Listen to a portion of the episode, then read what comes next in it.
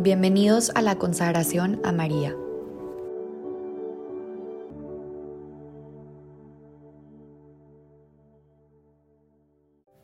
En el nombre del Padre, del Hijo y del Espíritu Santo. Amén. Día 11. El niño perdido y hallado en el templo. La virtud del día es la fortaleza. Y el pasaje que vamos a meditar es Lucas 2, del 41 al 52. Y nos dice, Hijo mío, ¿por qué nos has hecho esto? Piensa que tu padre y yo te buscábamos angustiados.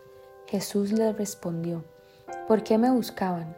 ¿No sabían que yo debo ocuparme de los asuntos de mi padre? Ellos no entendieron lo que él les decía. Él regresó con sus padres a Nazaret y vivía sujeto a ellos. Su madre conservaba estas cosas en su corazón. Jesús iba creciendo en sabiduría, en estatura y en gracia delante de Dios y de los hombres. ¿Qué es lo primero que piensas cuando lees este pasaje? Muchas veces lo primero que pensamos es, pobre María y José, ¿cómo Jesús les pudo haber hecho esto y dicho eso con tanta dureza? Y es que es muy válido. Claro que ellos dos se habrían sentido así. Imagínate perder algo muy valioso y ahora imagínate perder a tu propio hijo por tres días. No por nada este acontecimiento está como uno de los siete dolores de la Virgen María. María y José fueron encomendados con una única misión, el ser padres del que sería nuestro Salvador, y en estos momentos sentían que lo estaban echando todo a perder.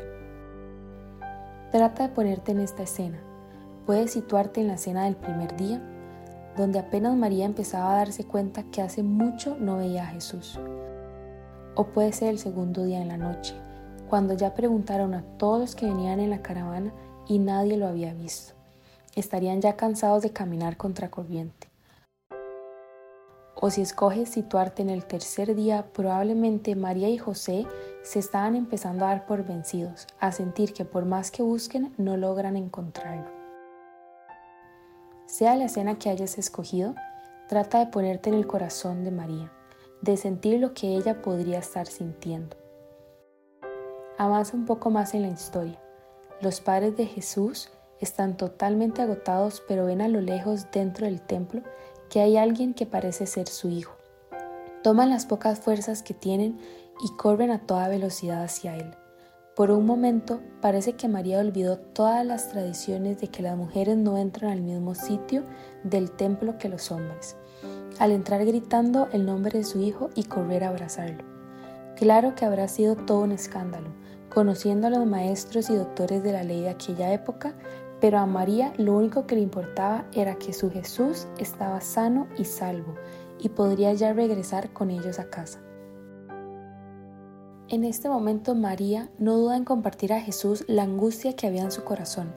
No olvidemos que es humana y que también fue lastimada. Hijo mío, ¿por qué nos has hecho esto?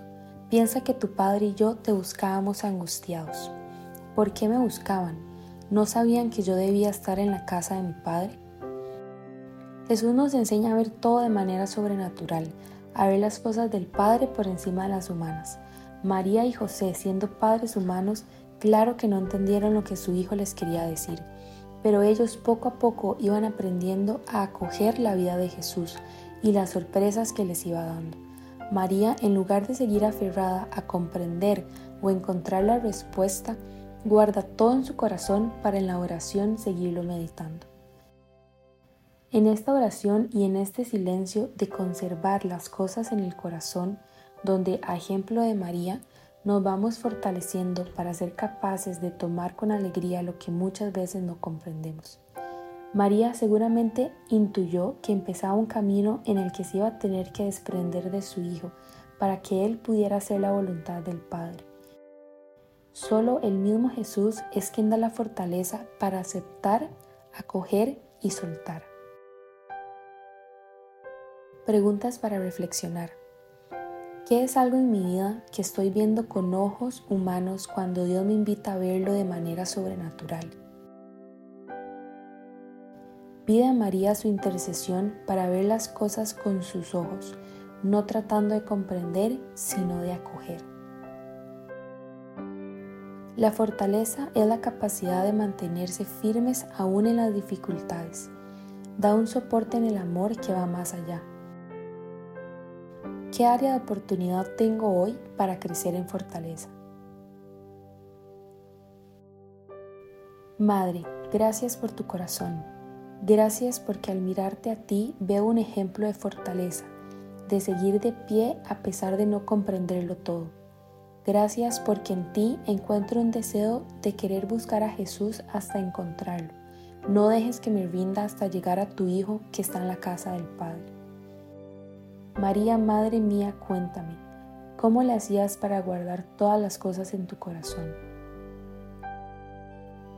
María, Madre de fortaleza, ayúdame a no querer comprender, sino acoger.